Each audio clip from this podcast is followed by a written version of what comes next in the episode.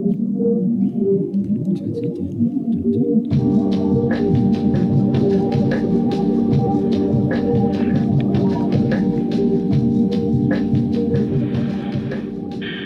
家好，欢迎收听《偶然误差》。偶然误差是一档以名词解释为起点的播客，我会针对当下流行或者感兴趣的词条进行一番解读。当然，解读的过程当中难免会出现一些误差。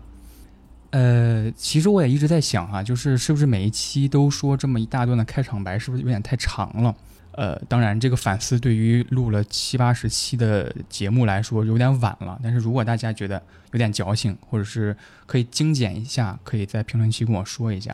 OK，今天要解读的这个词条叫做反身性纪录片。这个词条里面有一个绕不过去也比较晦涩难懂的部分，叫做反身性。啊、我们先来解释一下，或者先聊一聊这个词是什么。我们都学过反身代词，在英语里面，比如说 myself、yourself、ourselves，啊，翻译过来就是我自己、你自己和我们自己。但是加了一个性，它又是什么意思呢？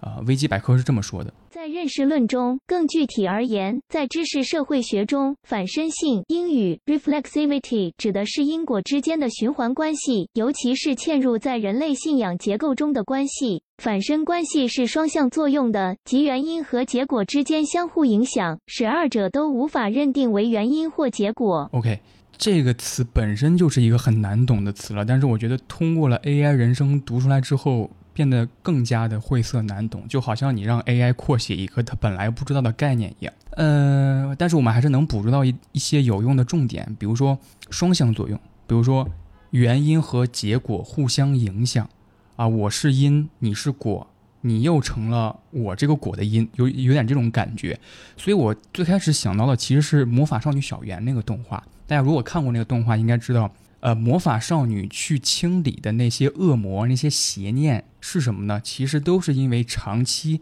清理恶魔而产生痛苦的邪念的魔法少女们的想法。所以其实就是我去解决的这个果，是我会产生这个果的因。刚开始是这么理解反身性的。当然，我知道这个联想其实是很不严谨，而且肯定是不太对的。所以后来我又问了一个我的朋友，这个朋友是我大学的舍友，我们大学时候玩得很好，呃，很多共同的爱好，也都很喜欢看电影。他硕士也是学的电影相关专业，他毕业之后就在当地的高校当了一位影视媒体相关专业的老师。他是这么解读反身性的。反身性的这一个概念最早来自于金融，那么它最早的解释是投资者的一个投资意图跟金融市场之间的相互影响。那么它最关键的一个点，实际上就是关系的一个交互，以及在这样的交互下所实现的一个创造性的改变。我们现在看到很多影视作品，它被称之为自反电影、反身电影，实际上是因为随着后现代对概念的解构重构，反身性它现在破圈了。但不同的是，它不再只是简单的仅有的一组关系，它可以是影视作品中多组关系的反身，比如说导演和作品的反身，演员和作品的反身。比方说，A 通过自我反思，将思想、想法投射在 B 上，那么 B 也因为这样的自我指涉，有了更为丰富的内涵。那这样的交互不断的循环，也让影视作品它本身有了一个更多可供解读的一个空间。那演员的即兴表演，导演的真人出镜，实际上都是反身电影比较常用的一个创作技巧。OK，这样听完之后，我好像更明白了一点，也就是说，我们能够意识到作品当中的创作者和创作过程是紧密相关的。我们在看一部电影，那就是这部电影的创作者出现在了电影里边，就是开始介入电影的创作过程了。啊、我打个比方，有一部电影叫做《偶然误差》，它的导演啊，现实生活当中的导演哈、叫做李秋实。那么这部电影开始的时候，有一个李秋实的角色，他的角色是导演，他本人就在准备拍一部电影，叫做《偶然误差》。那他在创作剧本的过程当中，或者是他在拍的过程当中，有着这样的或者那样的反思，这个情节的这个演员，他虽然演得很好，但是我突然觉得我写的这个情节可能有点矫情，可能不是太符合现实生活当中的逻辑，呃，人物动机有点太俗套了，他又觉得不符合自己的审美追求了。他正在创作，但是他也正在思考，正在反思。那这个过程就被这个电影记录了下来。那我们大致理解了，很刻板哈，很刻板印象的理解了反身性在电影这个形式当中是一个什么样的呈现。那么体现在别的形式的创作当中是不是也有？如果我正在做一期播客啊，这个播客的名字叫做反身性纪录片，是在讲我如何来做这一期有关于反身性纪录片的播客。我可能在做的过程当中有很多有误差的理解，对吧？或者是我认为这样说有点不太能够吸引听众，所以我又换了另外一种方式。这些创作过程都被我记录下来了，这是不是一个反身性的创作？播客里边有，那么更传统一点，不好意思，我喝口水。那么更传统一点的形式当中会不会有呢？比如说，呃，一本小说。呃，大家好，呃，我在剪辑的时候就一直在想这句话，这句话要不要剪掉？就是啊，对不起，我去喝一口水。嗯，因为我觉得剪掉没有任何问题，剪掉也不影响任何叙事上的流畅度。就是我当时可能聊得比较尽兴，聊得比较嗨，比较快，以至于我把一个虚构的你们、虚构的对象当成一个真实的你们了，挺有意思，所以我决定保留。呃，我要提到小说，大家肯定的那个思路就打开了。反正我想到很多，这个小说一开头就说啊，我是这个，就是这个小说名字，我是这本小说的作者，我在准备写一本小说，叫这个名字。比如说卡尔维诺，他的那个《如果在冬夜一个旅人》，他的第一章的第一句话就是你现在正在看的这本小说是卡尔维诺卡尔维诺写的《如果在冬夜一个旅人》，啊，也许你的旁边有人在。听广播，有人在看电视，你要大声的呵斥住他说：“哎，把那个声音关小点。”我正在看一本小说，叫做《如果在冬夜一个旅人》，是卡尔维诺写的。你把声音关小点，我要认真看了。啊，卡尔维诺是一个在各种他玩弄叙事，他在各种小说的叙事的手法上啊辗转腾挪。呃，还有一个人，呃，马原，他有一篇小说叫做《虚构》，在小说的开头他就说。呃，我是汉人小说家马原，我用汉语写作，我喜欢天马行空，我的故事多多少少都有那么一点耸人听闻。我现在就住在安定医院啊，北京的一个很著名的精神病医院。我在写一篇小说，这篇小说的开头就让我们觉得哇，他一个住在安定医院的一个叙述者，他叙述的东西是不是没有那么的可信呢？这个故事就是他只身前往了麻风村，他在麻风村住了十天半个月，和其中的村民一起生活，包括他什么打篮球呀，然后跟一个女人的故事等等等等。故事到了最后一章，他突然又说：“我是马原。”接下来的这个结尾是杜撰的，啊，结尾是什么呢？结尾是马原的这个写作者，他发现自己睡了一大觉，在麻风村的故事都是大梦一场。然后他说：“我住在安定医院也是暂时的，我就是不想让大家认为我刚才说的那个故事是真的。关于麻风村的故事，是我的妻子告诉我的，是我看书看到的，是我自己去西藏远远远观看到的。但是这里边就出现了一个非常聪明的逻辑的矛盾，就是他自己说，他这个结尾是说在麻风村的故事都是假的。如果这个结尾是杜撰的，也就是说他的在麻风村的故事都是真的。”如果在麻风村的故事都是真的，他又违背了马原想证明这个故事是虚构的这个目的了。你再读到最后，你感觉虚构和非虚构之间的模糊一直被逼近。我觉得先锋小说本身的出现就是一种进步啊，但是感觉好不好读就是因人而异了，或者是感觉有没有意思就是因人而异了。我觉得要论好读且有意思，就必须要说类型小说，悬疑啊，恐怖，当然最重要的就是推理。如果一本推理小说，它的主角就是一个推理作者，他正在写一本推理小说，然后他怎样构思轨迹啊，怎样设计人物，这种推理流派也有一个专有名词，叫做原推理，叫做 meta mystery。呃，我在这儿想跟大家聊一本特别有意思的推理小说，叫做侦探电影。呃，这个故事讲的是什么呢？是一个叫做大柳的导演，他在拍一部电影，这部电影就叫做 Detective Movie，就讲的是发生在一个豪华别墅里的谋杀案。这里面有几个角色，这个豪华别墅的主人是一个贵妇，啊，电影一开始他就躺在床上昏迷不醒，也有照顾这个老人的护士和家庭的医生，还有一位照顾着贵妇这一家的一个老管家。还有一个无意间来到这个别墅，后来因为山体滑坡而暂时只能住在这里的一位自称侦探的男人，等等，非常典型的暴风雪山庄的一个模式。而这部电影的悬疑展开也是后来写到了贵妇死了，照顾她的那个护士也死了。一方面在写剧组人员在根据剧本拍这个故事啊，另一条线呃是这个故事是以电影呈现形式呈现给读者啊，所以我们能看到剧组里边其实也有各色的人等啊，有很喜欢电影的助理导演，他会跟呃剧组人员大聊特聊电影，比如说希区柯克的什么什么哪个电影，我觉得他的设计他的麦高芬特别好。这个电影最迷人，也是我觉得最适合放在这期节目里讲的一个设计出现了，就是大柳导演失踪了，而且大柳导演并没有给剧组人员完整的剧本，他们只能拍到呃有人死了，但是他们不知道凶手是谁，所有人都傻了，一边正在赶工期拍着原本就有的剧本的剧情，然后很多人就会一般去找导演。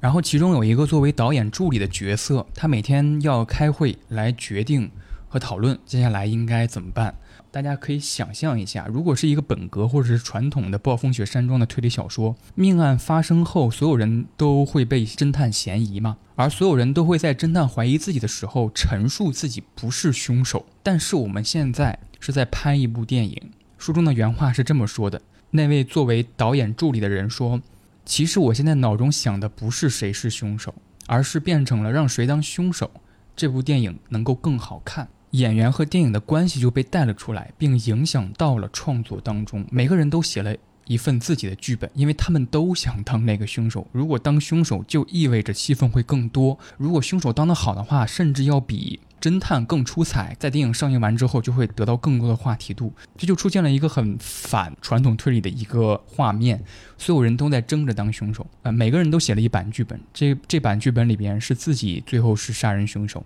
读者、演员、导演、作者和电影这几个关系一体了。作为读者的我们也会想啊，如果我是一位名导演的话，如果我想拍出一个震惊世界、震惊影坛的电影。我会选择这几个人当中的哪一个剧本来拍呢？这部小说的前面的剧情就是这样。其实后面还有一个非常典型的反身性的设计。除了这个设计之外，还有一个大底，我就不剧透了。感兴趣的话可以去看一看。我现在在剪辑这一段内容，我现在又觉得，其实，呃，因为我在剪辑的时候是以听众的身份来剪嘛，所以我觉得是。听众其实不是太在乎被剧透一个小小的段落，而不是大底，所以我会在这儿说一下那个我认为非常典型的反身性的设计是什么，但是不剧透那个最后的大底。如果大家觉得不太合适，可以手动跳过，嗯，三十多秒吧。啊，这个非常典型的反身性设计就是导演最后出现了，并且他告诉所有的剧组人员说：“你们在争论。”谁来当凶手的？呃，那个讨论都被我以客观的视角拍了下来。我会把这个所有人都在讨论这个段落做成一个纪录片，呃，以一个预告形式的样本发售给市面上的所有观众。当然，我不会拍到最后我选用了谁的剧本啊。如果大家想看，就还得去看我的那个电影。我觉得这个非常非常妙。他开始旁观另一个创作过程了。这个创作过程完全是演员自发，他们决定自己和电影。的关系是什么？就是我们刚才简单的、很刻板的用反身性这个概念延伸了一下，在不同作品当中的实践。但是还有一个很重要的问题没聊，就是为什么要聊这个词？呃，其实有一个比较大的背景参考，就是因为我最近看了几部电影，都有着一个奇妙的连接，很偶然，但是被我抓到了。我最近在假期终于看了那部我在月报里经常提及的，我想看那个陈翠梅导演的《野蛮人入侵》，然后在假期我也看了。呃，一部新片叫做《永安镇故事集》，这两部电影你都可以称作是反身性电影或者是自反电影。《野蛮入侵》的导演是华人导演陈翠梅，她讲的故事大致是一位叫做李圆满的女演员，这个女演员也是陈翠梅扮演的。他接了一位合作很久的、很知名的一个导演的新戏，呃，然后他要前往一个小岛上和导演一起讨论，然后自己要集训，因为这个导演他说他想拍一部东亚版本的《谍影重重》。就是如果大家看过《谍影重重》那个系列的话，应该有一个模糊的印象，那就是马特·达蒙非常知名的一个商业片系列。他在第一部的开头就扮演一个失了忆的特工，他在一个陌生的国度，自己不知道自己是谁，不知道自己的身份是什么，但是他有肌肉记忆，就是他能打，呃，他也有一些逃生的技巧，比如说他会开车等等等等。他要在呃有很多悬疑感的人物出现来追杀自己的时候，不断的逃跑，边逃跑还要边揭露自己的身份到底是什么，这么一个系列的动作片，所以就需要李圆满这个女演员，她会武功嘛，因为有动作戏，所以李圆满就先跟着师傅学武功，同时导演也在陪他，陪他的时候也在写剧本，写的过程当中。啊，导演就会觉得，嗯，我觉得李安满来当女主角很好，但是这个故事要有一个爱情故事，而且我觉得男主角就必须得是某某某，这个某某某就是李圆满现实生活当中刚刚离了婚的那个前夫。李圆满当然不同意，说有他没我。我不会剧透太多哈，我就简单大致的说一下，呃，前面一点的剧情。然后这个李圆满就气呃气眼了，就放弃了这部戏，就准备离开这个小岛。在赶飞机的那一晚，呃，正在去往机场的那那个时候发生了意外，啊，他的那个小孩被一群拐卖儿童的人给掳走了。他没有经过太多思考，就只身前往了这个贼窝，啊，他毕竟学过一些武术嘛，但是不敌对方人多，他最后还是被绑架放进了一个麻袋里，然后在一个寂寥的夜晚扔进了海里。当然，这个故事没有结束，呃，刚刚破晓，他发现自己醒来在一个陌生国度的海滩上，而且自己的记忆缺失了。OK，我就说到这儿，说到这儿，大家应该反应过来了，也应该猜到了，这就是。东亚版本的电影《虫虫》啊，你可以说这是一个戏中戏的结构，但我觉得陈翠梅的思考不仅仅是植入一个结构，我觉得她更多的是作为一个中年女性演员，她和电影的关系，她放在了电影的讨论当中，她会经历一些人物关系。就是一个女演员和电影事业，一个离了婚的女演员和她的前夫等等等等，所以她一直在对照自己，这个关系也是流动的。我们就一直在看着她一步步很别扭，然后后来又成长了，然后后来释然了。所以我觉得可以称它。是一个反身电影，又会带入到一个新的话题里面，就是我跟他聊了一下，就是结构的这个东西。如果一个电影只是呈现一个剧组在拍一个同名的电影，那这个是不是就称作反身性电影？其实我觉得不是啊。我举个很简单的例子，有一个国产 cult 片历史上比较知名的一个电影叫做《黑楼孤魂》，就是在讲一个导演在拍一部戏，然后他的录音师就在录音的过程当中发现，哎，我自己住的这栋楼里边怎么？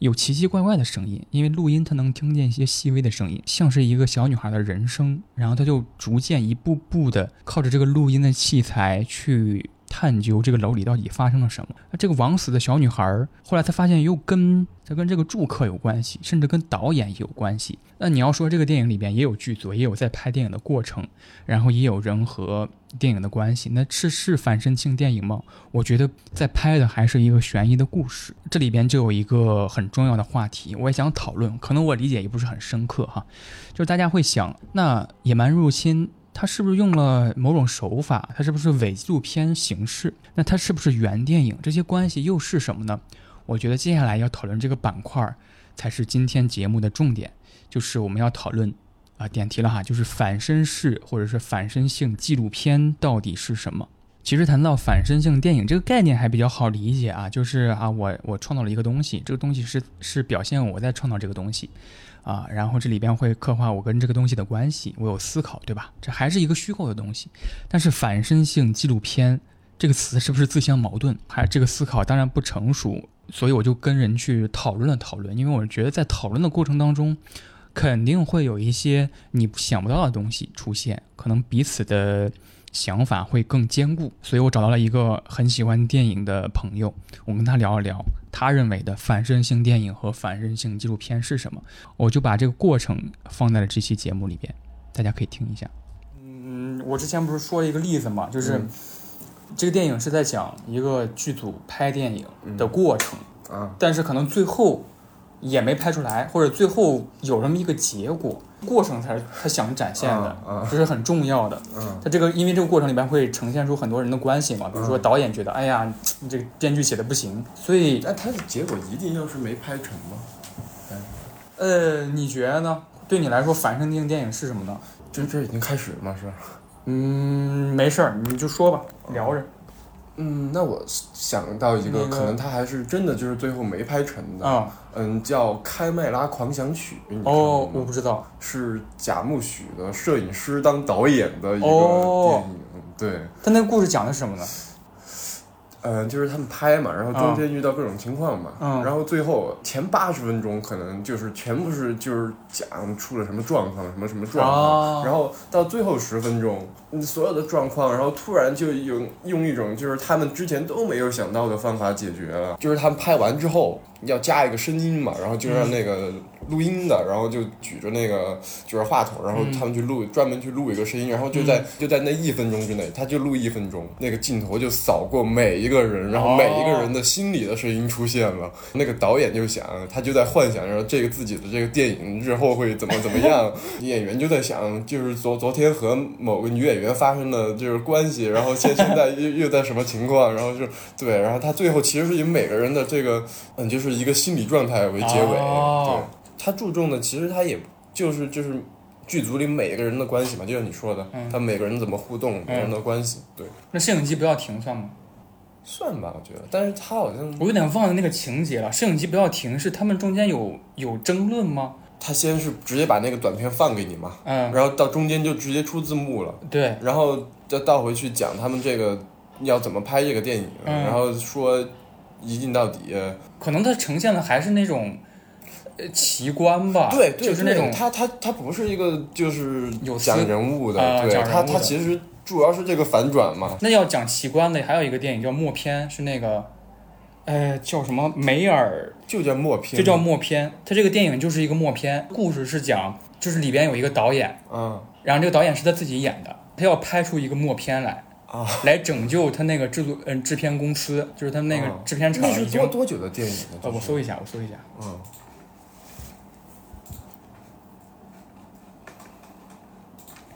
一九七六年的，呃，对，梅尔布鲁克斯，嗯。就是他来，他也是他编剧的，然后他来演一个导演，就是梅尔布鲁克斯，说制片厂有陷入了麻烦，我决定拍一个惊世骇俗的默片，嗯现在已经不用默片了，但是我就要拍出一个默片，然后我这个默片里面会邀请很多名演员，嗯。然后他还有他的朋友，嗯。就包括一些制片或怎么样，他们三个人去邀请这些演员，嗯。然后就真的去邀请了这个，比如说保罗纽曼，嗯，他就演自己，他就演自己哦那这还有点意思。然后就是他去说，哎，你能不能来演我的这个默片？嗯然后整个电影也是个默片，到最后是这个电影上映了，大获成功，嗯然后拯救了这个制片厂。我其实也在思考，就是如何把它跟比如说戏中戏结构、原电影结构嗯区分开来。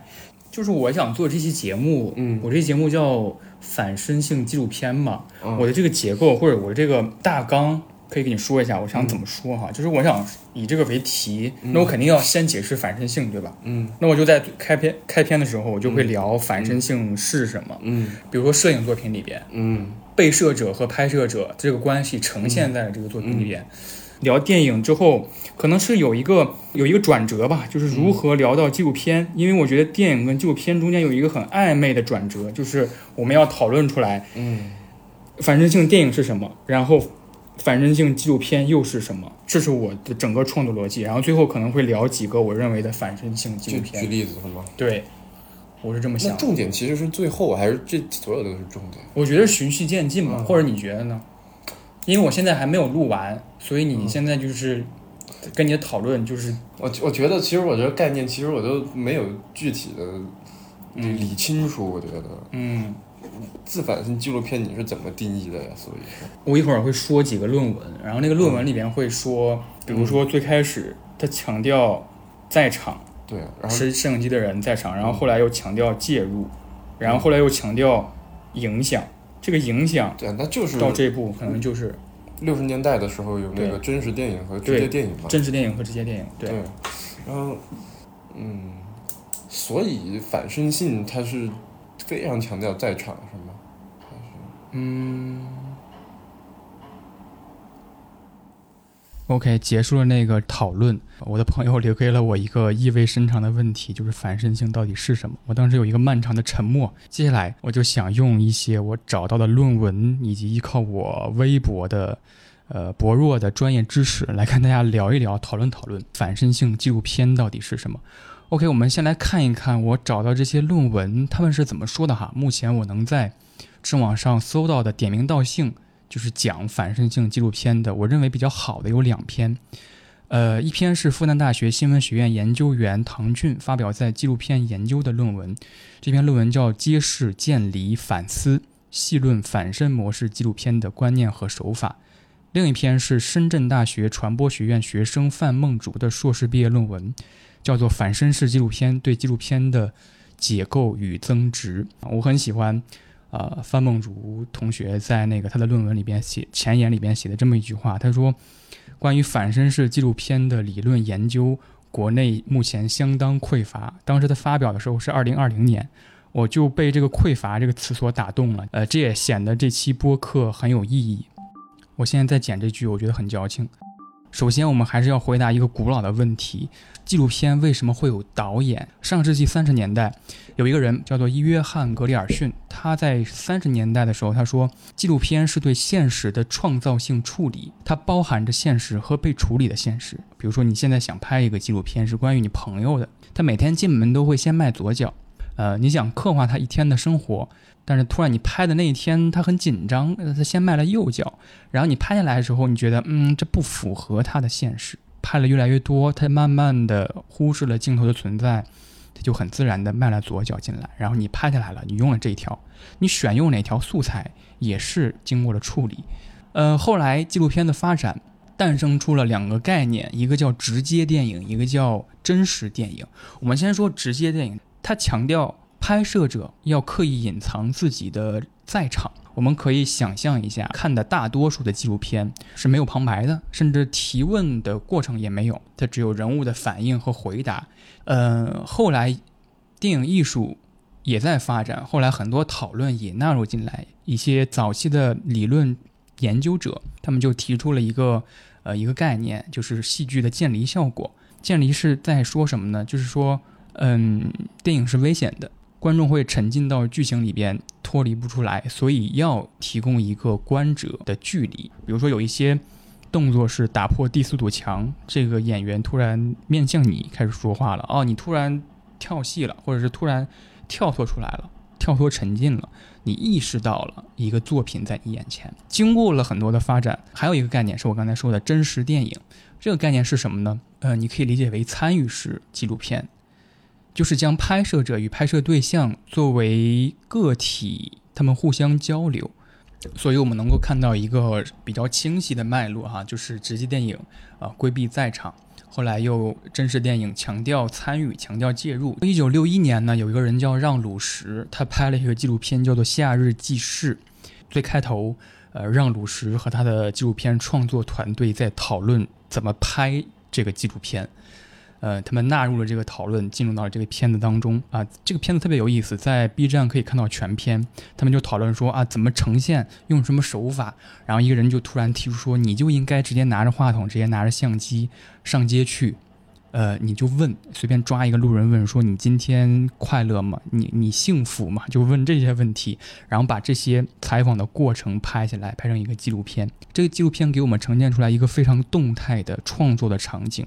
先是讨论出来我们应该怎么做，后来他真实的去做了这个动作，也就是说，这个过程只是为了证明真实的结果而存在的。Monsieur, s'il vous plaît, êtes-vous heureux? Me dis qu'est-ce que ça peut vous foutre? S'il vous plaît, êtes-vous heureux? 听我介绍刚才这个《夏日记事》这个纪录片，呃，对纪录片有了解或者是有喜好的听众，应该能够联想到另外一个。纪录片叫做《北京的风很大》，一九九九年，呃，独立电影制作人呃居安琪他就创作了这个纪录片。这个纪录片主要讲的就是居安琪拿着一个话筒，在北京的街头随便拉着路人采访，说：“你觉得北京的风大吗？”您觉得北京的风大吗？不大，不大。您觉得北京的风大吗？风啊，现在不大。现在，还没刮起来呢。啊，还没刮起来呢。你觉得北京的风大吗？挺大的吧。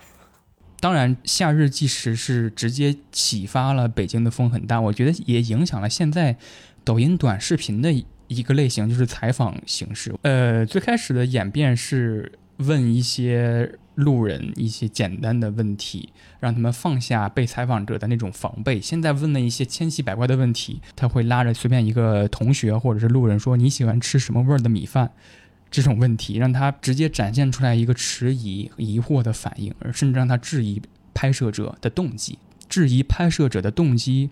其实也在北京的风很大这个纪录片里面展现。但有些人会对你的采访的目的产生出疑问，说你是哪个台的，你是哪个报纸的，这些都展现了当时的风貌。在一九七七年，有一个人叫杰伊·卢比。他就沿着这个脉络，沿着视觉文化的这个发展传统，首次提出了纪录片领域的反身性。之后，这个概念就得以发展延展。在一九八三年，一个人叫比尔·尼克尔斯，他在一个导论书当中，叫做《纪录片导论》，他说他将反身式纪录片与观察、参与、说明、诗意和塑形一起并称为纪录片的六大类型，而且。反身性纪录片是质疑其他五类类型而存在的，也就是说，反身式纪录片讨论的就是被其他类型所规避的东西，就是拍摄者的在场与制作过程的发生。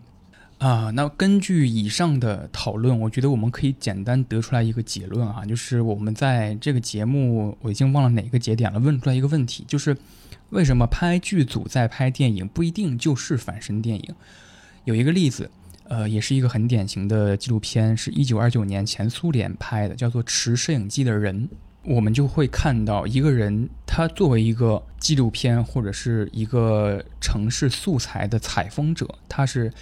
呃背着拿着摄影机在城市当中捕捉的，他或坐或站或趴在地上等等等等。而这个所谓的镜头是拍他在拍，那么为什么持摄影机的人他不是一个？反身性纪录片的，因为它太精致了。我们可以抽象的把这个持摄影机的人也置入在风景当中，或者是也置入在城市当中。也就是说，我们在看的这个纪录片就是要呈现出来一个人他在捕捉风景。我觉得我们大致可以给出这么一个结论：从持摄影机的人这个纪录片，我们可以延展出一个话题，就是为什么这里边的反身性是缺乏的。其实，在那个论文里边，作者他其实也有一个结论，就是为什么会出现缺乏的这种状态。他说，因为创作者会被自身制造的景观这个能量所迷倒，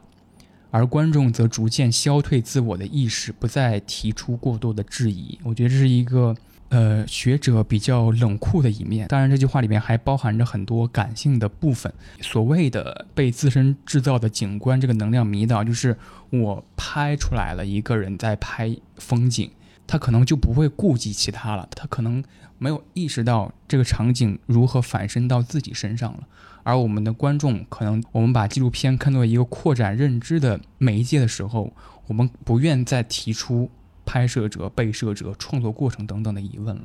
这是一个小点，我觉得还挺有意思的。范梦竹的硕士毕业论文里边用他的原话是这么说的：“解构指的就是将反身性介入进纪录片啊，我们把纪录片这个概念揉碎了，我们把其他一些逻辑都给解构出来，影响整个生产的过程。第二步，如果我们把反身性介入到纪录片，呈现出来的整体。”样貌或者是整体姿态又完成了对纪录片本身的指涉的时候，我们呈现出来的东西就变成了纪录片的纪录片，啊，这是一个小小的结语和转折。接下来我们会聊一聊几个典型的反身式纪录片和我的思考。我们刚才提到的那个《夏日记事》里边有一个段落是创作者拿着话筒。拿着摄影机前往了一个居民楼，居民楼里边正好坐在楼梯上有两个人正在聊天，这个话筒就怼到了他们嘴边，说我能去你家吃饭吗？这个介入，我觉得大家可以想象一下，我觉得观众的位置是和拍摄者是平行的，就是我们不知道接下来会发生什么，但是我们介入了，我们也开始跟拍摄者有行为了。这其实，在北京的风很大这部纪录片里边也有展现，就是居安琪他在一个饭店突然对着一个差不多快吃完的呃几个人说：“哎，我能在你这儿跟你一起吃饭吗？”有些人说我们快吃完了，有些人说来吧，再加双筷子等等。这些结果不重要，但是这个过程恰恰把我们观者也纳入进去了。最近有一个博主发的 Vlog，跟这个片子有比较深的关系。就是王小光老师，呃，Next Try 有一个周年的展览，呃，前不久在上海一个地方展出了，然后小光老师就拿了一个摄影机去做了一个展览的相关的 Vlog，但是这个 vlog 不是拍啊这个展览展出了什么，然后我们的创作过程是什么的。它这个 vlog 的题目就是你是一个什么样的人。然后这个 vlog 的构成就是他拿着相机，拿着话筒，一个一个去问来参加今天的展览的观众，说你是一个什么样的人。然后他们每个人都回答。啊，我是一个什么样的人？我是一个刚买了衣服的人，我是一个将要去看芭比的人，我是一个好人，我是一个 I 人，什么什么的。我很喜欢这个 vlog 的开头一句话，叫做“别人眼中的你不是你，你眼中的别人才是你”，这是一个非常具有反身性意味的一句话。我很喜欢大家对自己的评价呀，真的很想就是抄一抄。如果有机会来问我的话。我记得有一个人说，他他自己是有点 nerd 的人，就是有点，呃，极客，或者是有点太专注于某个地方，显得有点呆呆的人。他觉得 Next Try 也是一个具有 nerd 气质的一个节目。我就想，哇，这个这个这个评价太好了。要是要是再说我这个人的话，我真的会有点窃喜的。呃，里边有一个情节，我想跟大家探讨一下。先问了一个人，先问了一个女生，呃，那个女生说：“我是一个坏人。”呃，然后小光老师就在摄影机后面说啊，对不起，不好意思，刚才没有录下来，你能再说一遍吗？然后那个女生就哦哦哦，呃，我是一个坏人，他又重复了自己的一句话。小光老师用那个字幕写的，明明是一个好人。我觉得这点点明了反身性在创作过程当中的一个应用，就是创作者他介入进了这个环节，我来控制这个纪录片的这个效果。而我再次让你说一遍，这个邀请被你接纳过之后，又回馈到你身上。说到这儿，有一个比较奇妙的共识性连接，就是下班之后我看了这部 vlog 嘛，看完之后我就坐地铁回家。呃，北京六号线晚上还是挺挺多人的，我就无意间听到呃两个人，一个是男生，另外一个女生。然后那个男生就跟那个女生说：“我觉得我长得像某某某。”然后那女生说：“不像。”一个呆呆的人，书书呆子吧，就 nerd。但其实我觉得 Nightshade 有一种 nerd 系的气息。嗯我们刚才用两部电影来阐述我要聊这个词的由头，一部电影是。野蛮人入侵，另一部电影还没聊，叫做《永安镇故事集》。《永安镇故事集》就讲的是一群人，呃，是一个剧组，里面有导演、有编剧，还有一个在记录着整个创作过程的，呃，拍剧照和拍纪录片的一个人。他们这群人就准备拍一部戏，叫做《永安镇故事集》。呃，电影是以三段的故事。来展开叙事的电影的最后是这部电影，这个叫《永安镇故事集》正式开机。从采风到挑选女主角，再到导演和编剧争论如何写剧本，整个过程就是《永安镇故事集》。在这个电影马上要开机之前，可能一周左右吧，导演和编剧还没有定稿，因为编剧和导演他们的审美，他们的想要的东西。呃，他们的追求都是不一样的，呃，所以产生出了一个巨大的拉扯和割裂。我觉得大家可以，大家可以把导演和编剧都看作是一个人，这个人就是这个电影的导演魏淑君。他把所有本该问向自己的问题，借由呃这两个角色之口问出来。比如说，编剧觉得导演想要的故事结局非常不真实，而导演又会觉得啊，编剧你要的东西太矫情了，你就应该往俗套了，往商业了，往主流上写。他们互相有不对付的一面，导演就说：“你就应该写出来一稿，行不行？”编剧说：“如果按照你的意思审美写，我不同意。”其中有一个片段就是电影当中导演是一个前说唱歌手，他喜欢嘻哈音乐，然后这个喜好被喜欢古典音乐、摇滚音乐的编剧看不起，他在电影当中一直穿着平克·弗洛伊德的短袖，他觉得那是一个没有什么审美的音乐。然后他反问导演：“他说这部戏你让我来做编剧，不就是因为上一部剧被人批评说文化程度低吗？”然后导演跟他有一个强烈的反馈。我觉得这些问题恰恰都是创作中的问题。这是一个很很有意思的结构。我刚才说的是一个三段的叙事，每一段其实有一个题目。第一个题目叫做“独自等待”，第二个题目。叫做看上去很美。第三个题目叫做冥王星时刻。这三个题目也其实对照了三个国产电影。第一个是夏雨主演的一个电影，那第二个大家应该也知道，原著是王朔写的一个小说。呃，第三个可能鲜有人知，是我很喜欢的第六代导演张明的一部剧情片，就叫做《冥王星时刻》。啊，这个讲的是什么呢？其实简单来说，呃，也是一个剧组，他们准备要拍一个电影，然后去往一个深山老林里采风。呃，有导演跟制片人，导演一直写不出来一个完整的剧本。我记得在《冥王星时刻》这部电影的后半段。他们在采风的时候，呃，制片人已经顶不住压力了。他每天就会接无数个电话，就好像他就对导演说：“实在写不出来，你就随便写一稿，能拿得出手的就行。”然后那个导演说：“呃，随便写跟拿得出手这件事儿本身就很矛盾。”《冥王星时刻》就是这样展开的。你能够看到一群人在为了一个创作目的而创作，你也能够窥到张明导演。对于一个导演的身份去创作故事的过程当中的一些思考，而提到张明导演，其实有一个比较重要的纪录片叫做《巫山之春》。这个纪录片展现的就是三峡这个工程完工之后，他回到自己的家乡，他拍这个工程对于当地的人。当年的那些朋友、同学有什么影响？大家是如何看待这件事儿的？以及他们的生活状态是什么？我还记得一个片段，就是他的一些老同学会在他第一面见面的时候说：“哎，你在你在拍什么？你在干什么？啊，你你准备拍一个什么样的东西？”他知道他是导演嘛。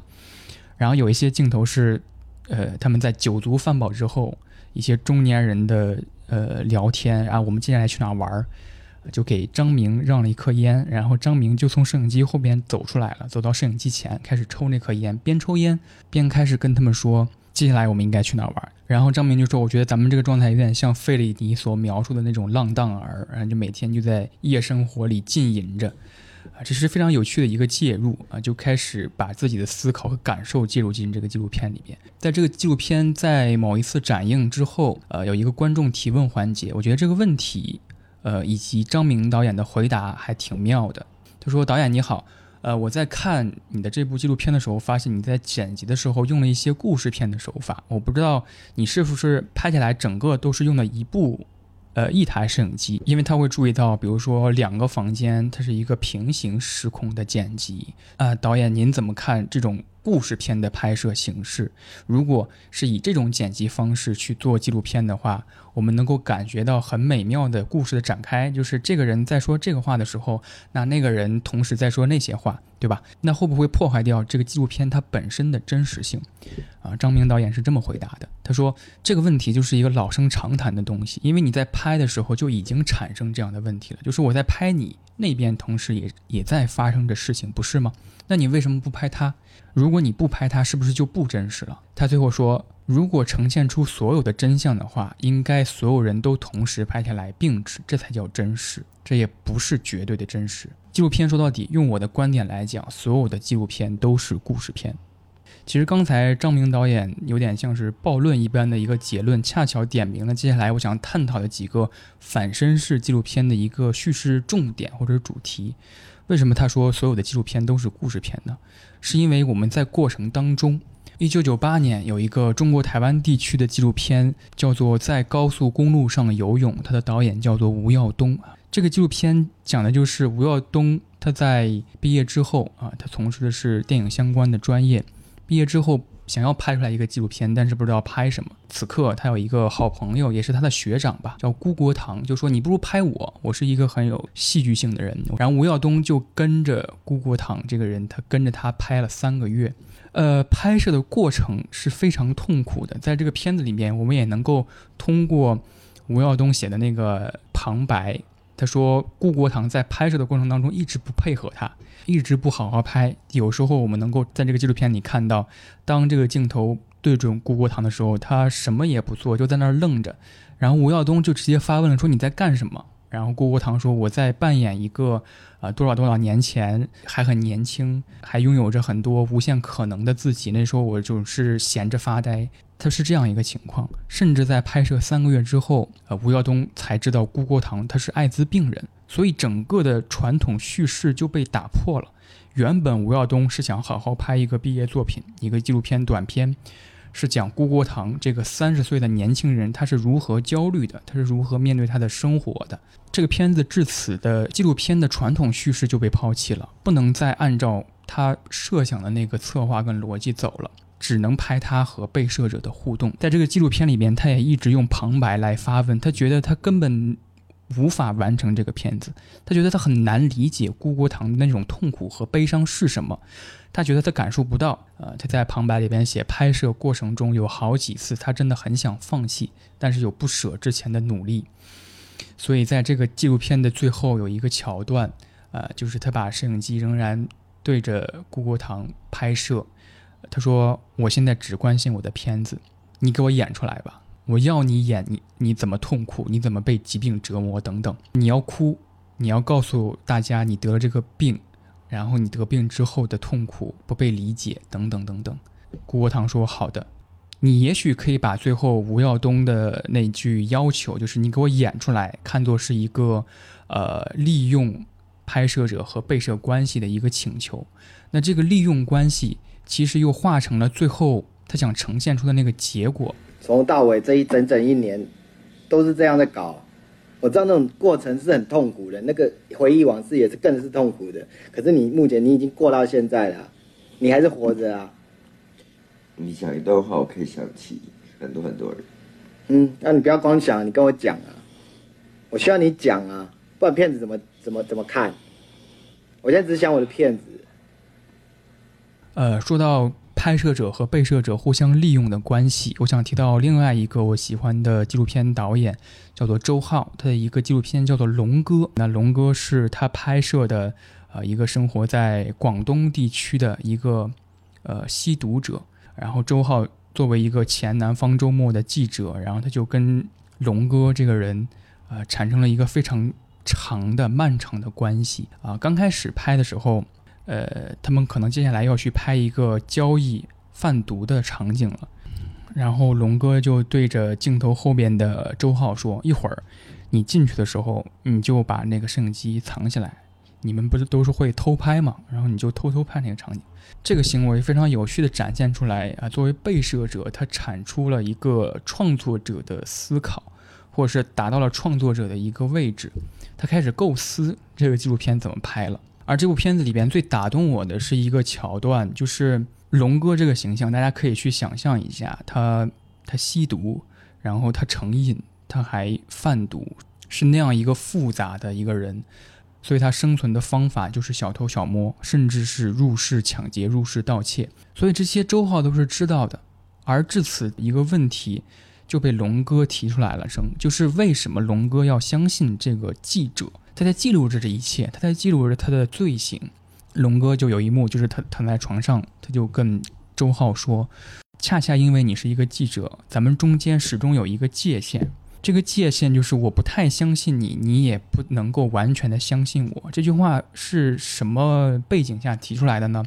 就是周浩跟龙哥的关系。周浩首先把龙哥看作一个被摄者，是一个纪录片的被拍摄者。嗯，他跟他保持一个长长线的来往，他所做的一个动作就是，周浩总是时不时的去资助龙哥，活不下去或者是没钱租房的时候，周浩总会拿出来二百块钱、三百块钱、几百块钱、几十块钱。然后他说出说出这句话的时候啊，周浩也在这个纪录片里就回答了，他说：“呃，我跟你说我要拍这个片子，是因为我想看到不同人的生活方式，我很难，我也很难说我是你的朋友。”因为我觉得，其实我们这个关系就像你说的，我们在互相利用。就是周浩要拍一个纪录片，关于某一个人群，他找到了龙哥，他资助龙哥，他能够拍他，他能够获得信任。而龙哥呢，依靠着周浩的这个目的，他能够时不时的得到资助。这层关系被戳破的那一刻，我也觉得是龙哥这个纪录片反身性诞生的那一刻。就是我们观众也不得不问自己：我们相信眼前的这个龙哥吗？而很有意思的一点是，龙哥这个纪录片的英文名就叫 “using”，就叫利用。话说真话是这样，我因为我说我说，毕竟他是个记者，咱们之间始终都有个界限嘛。但我觉得记者是这样的，就是，因为我跟你说嘛，我要我要拍那个片子，最重要的目的，我是对，就各种各样的人，他们各种各样的生活方式。就我不仅是拍你们这个说法子，那些很有钱的大老板我也在拍。我关心是各种各样的人，他们是怎么生活。呃，说完龙哥这个片子，我其实又突然想到了一个美剧，这个美剧也是一集一集的形式，而每一集都是一个记录短片。这个美剧叫做《约翰威尔逊的十万个怎么做》，他就是一个我很喜欢的当代的纪录片的一个创作者，一个导演。呃，今年也是刚刚完结了他最新的一季，就是《约翰威尔逊的十万个怎么做》第三季，也他也声称第三季是整个系列的最后一季。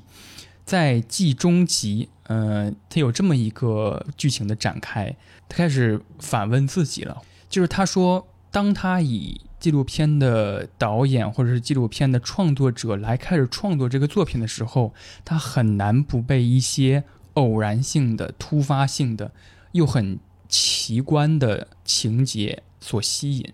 啊，这些吸引他，甚至产生出一种嫉妒的情感。就是他有时候会刷到一些 YouTube 的视频，这个视频可能是当日的播放量最高的视频，一个镜头就在拍摄一个厕所里边正在喷发的马桶，这个马桶的管道坏了，所以整个的视频就是在记录屎尿水如何从这个马桶源源不断的喷发出来。他说他非常想要拍出这个景象出来，他所做的。动作，啊，就是去请了一一组剧组，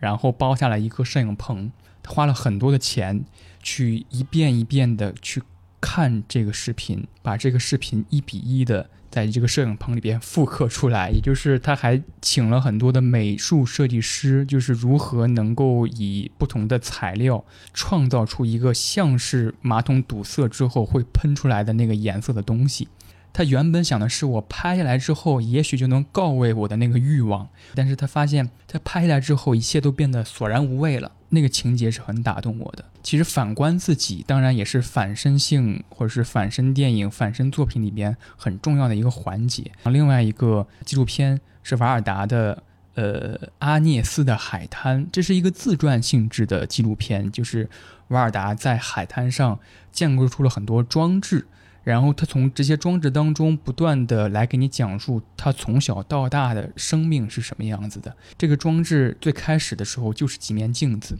在纪录片的开头，呃，瓦尔达会看向镜中的自己，他甚至设置了好多个镜子来反射自己。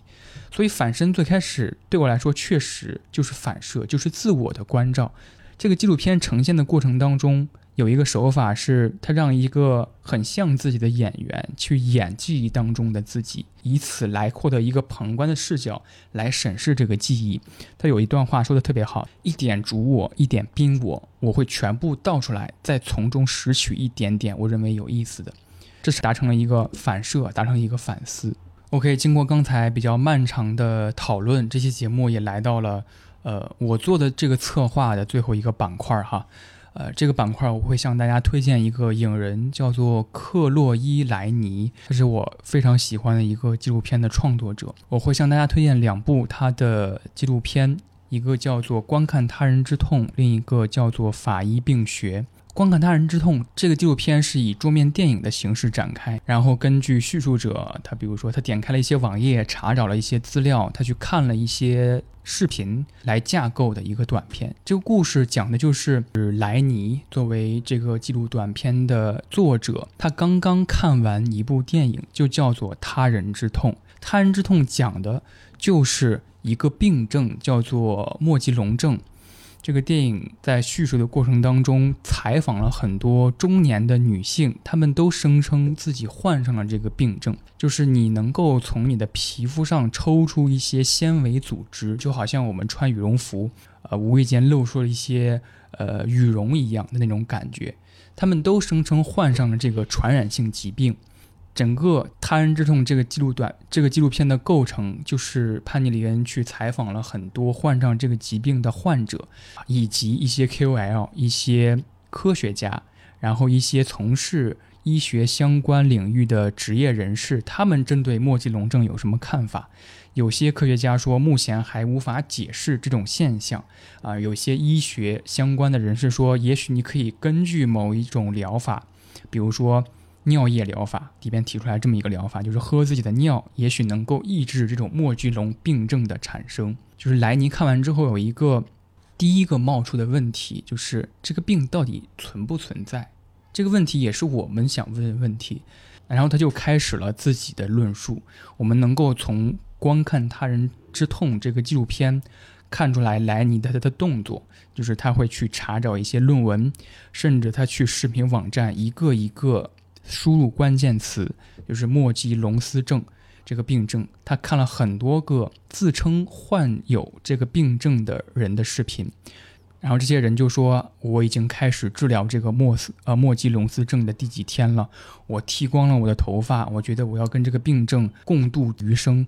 每个人都非常确切且真实的告诉他这个病症给自己带来的痛苦。这个痛苦不仅体现在身体上，还有很多人说，在患上这种痛苦之后，自己的情绪变得非常的糟糕。在整个一连串的论述逻辑的补缺。以及各种资料的查找过程之后，莱尼就得出了一个结论：，呃，莫基隆斯症这个病症其实恰恰就是有了网络，有了呃 YouTube 这种视频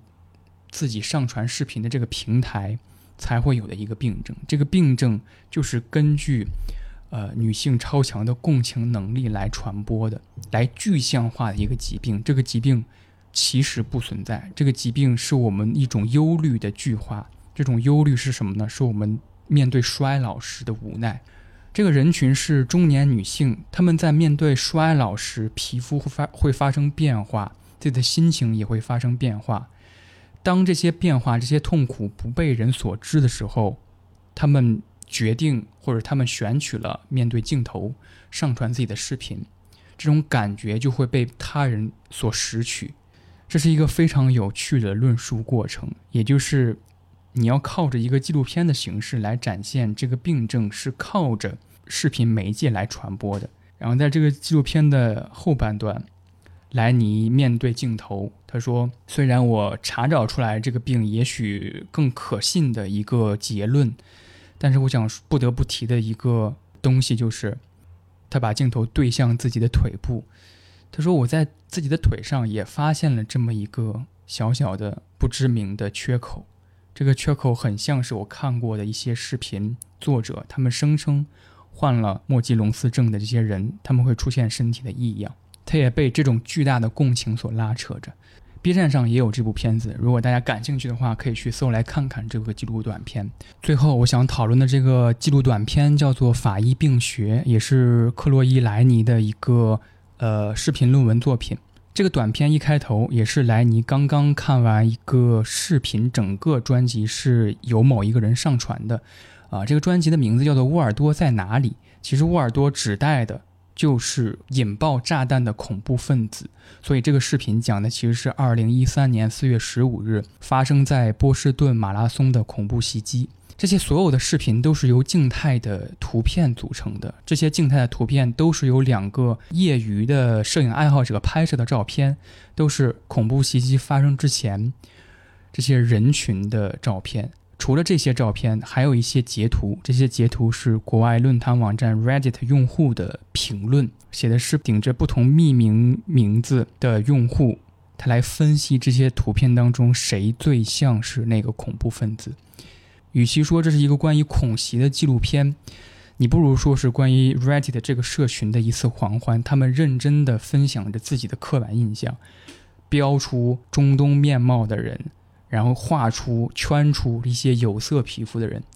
呃，甚至标出一些背黑色背包的人。呃，克洛伊看完这个视频之后，产生出了一个非常强烈的兴趣，就是他开始去查一些资料。他发现有一个论文专门阐述这种现象，就是人们会对字里行间的所有呈现的细节着迷，开始深究。比如说，我们会看着这一幅一幅的人头攒动的照片，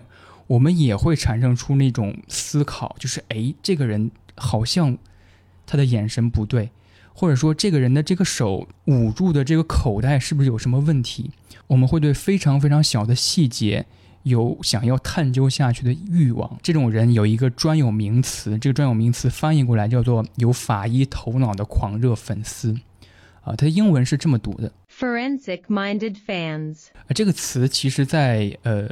国外的很多文化群体里边，通常指的是一些电视、电影剧迷。我们可以想到《生活大爆炸》里边的，比如说 Sheldon，呃，他们对呃《星际迷航》的某一集里边的某一个人说了某一句台词，他们都能够一比一的复刻出来。呃，莱尼发现了这个词，发现了这个群体，他诞生出了一种热情，诞生出了一种想要探究下去的欲望。所以这个纪录片就开始了克洛伊来我们熟知的那种手段、那种研究方法。他开始看各种视频，开始研究各种呃论文。他开始发现，啊、这个视频专辑的上传者，也就是这个作者肯尼迪，他在这部三十五分钟的视频里边运用了很多手法。就比如说，他会根据一些 Reddit 用户的评论，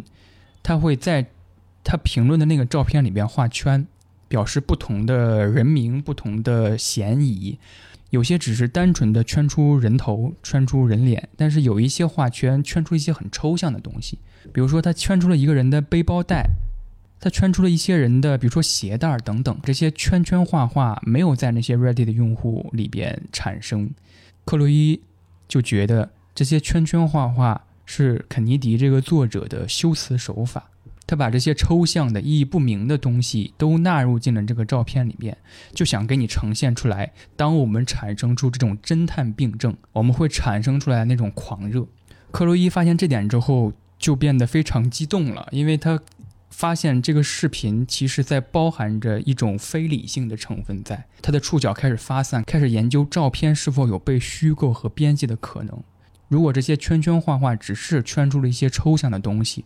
只是作者的一种修辞手法，那其中的人、其中的人头、其中那些具有很可疑、值得被嫌疑的一些刻板印象的人，是否是 PS 后的结果？然后他开始对照一切所能看到的影像，并试图发现其中存在着什么关联。在这个名字叫做《法医病学》的记录短片的最后，啊、克洛伊莱尼以一个旁白的形式阐述，说自己从一个三十五分钟的视频里边，啊、知道了这么一个群体，这个群体可以被归纳为患有法医病的这么一类人，或者是你可以称之为侦探病这么一类人。他知道了这么这个群体之后，开始研究这些人为什么会产生出这样的狂热。其实他谈到最后，他说，其实他觉得自己的这次研究已经可以结束了，因为他渐渐得出来一个结论：产生出这些法医病症的这些人，或者是侦探病症的这些人，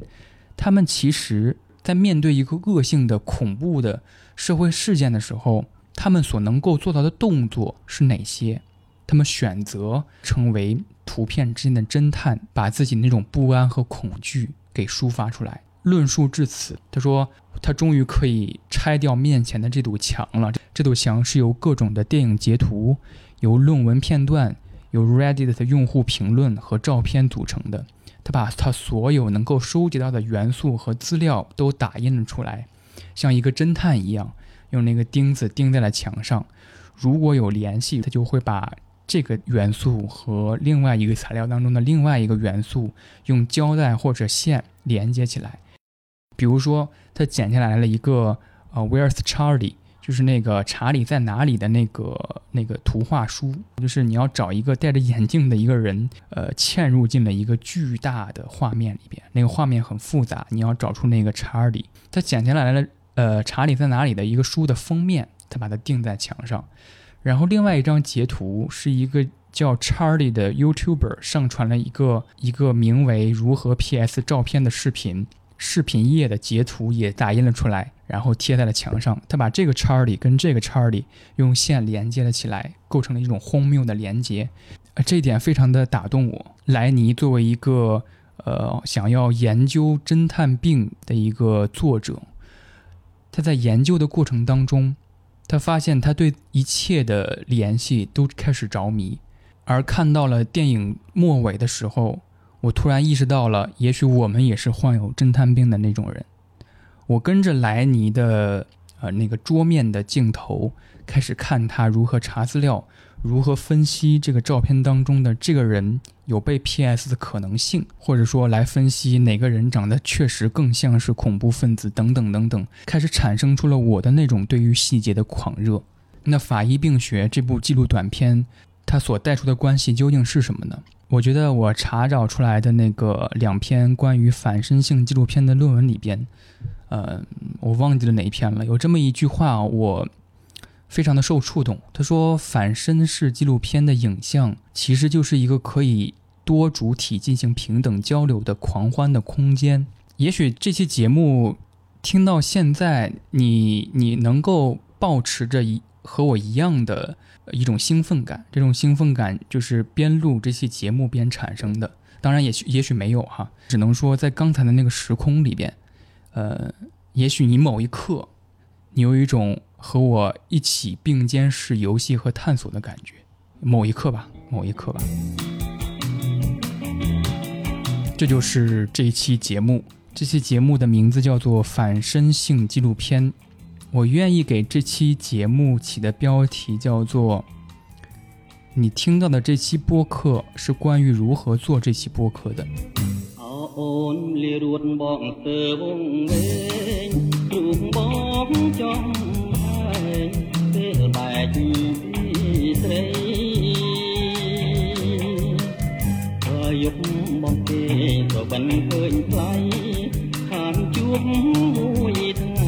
អូនអើយបងក្រមអរ៉ាអូនឃ្លានពីបងឃ្លាតតែរូបកា